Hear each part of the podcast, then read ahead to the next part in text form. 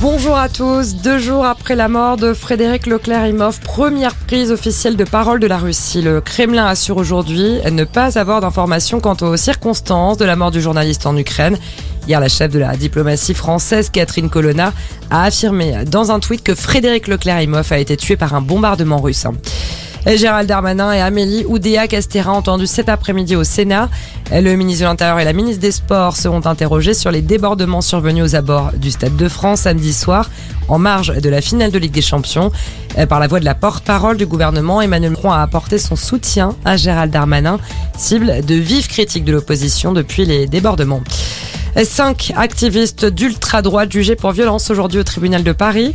Les anciens membres du GUT sont soupçonnés de s'en être pris à l'ancien président de ce groupuscule dissous en 2017.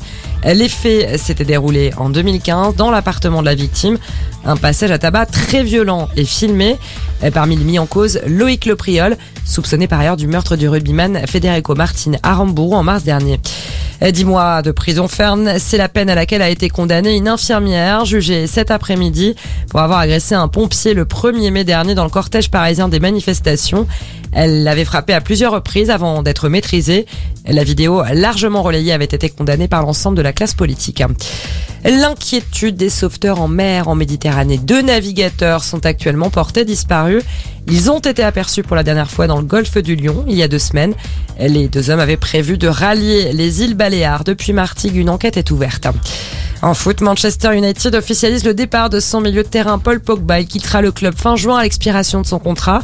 Le Français était arrivé chez les Red Devils en 2016. D'après plusieurs médias italiens, Paul Pogba pourrait retourner à la Juventus.